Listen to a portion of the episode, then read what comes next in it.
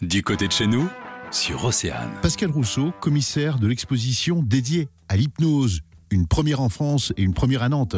C'est une première à Nantes et une première tout court d'ailleurs, hein, puisque euh, en fait cette histoire n'a jamais été faite. Il y a euh, dans le champ des études cinématographiques pas mal d'études qui ont été faites sur le cinéma, l'hypnose, euh, dans la littérature, mais dans les arts visuels, à ma connaissance, ça n'a jamais été fait. C'est la toute première exposition qui dresse un bilan entre ce que l'hypnose a fait à la science médicale et, paramédicale et ce que, enfin, comment est-ce que en fait le, discours, les protocoles de l'hypnose se sont transférés dans dans, le champ de l'art, en fait. Une exposition qui retrace l'hypnose en deux temps. Et ces deux temps m'importent parce que les deux temps en fait reprennent quasiment aussi euh, l'idée de, ce qu'est euh, le moment de l'hypnose. C'est-à-dire que l'hypnose c'est divisé en deux temps. Il y a le moment de ce qu'on appelle l'induction, c'est-à-dire des petites techniques très simples, fixation d'un point lumineux et autres. Et puis ensuite l'état d'hypnose dans lequel on peut on rentre justement euh, progressivement.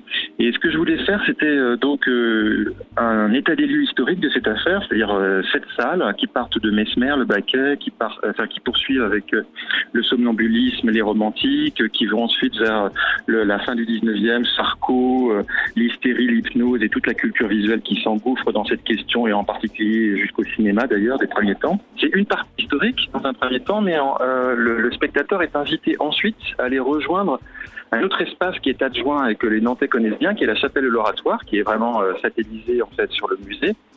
Et dans cet espace, là, une énorme installation inédite, hein, totalement inédite, d'un artiste important euh, de l'art vidéo et du, de l'installation, euh, j'ai envie de dire vidéo et multimédia, qui s'appelle Tony Osler.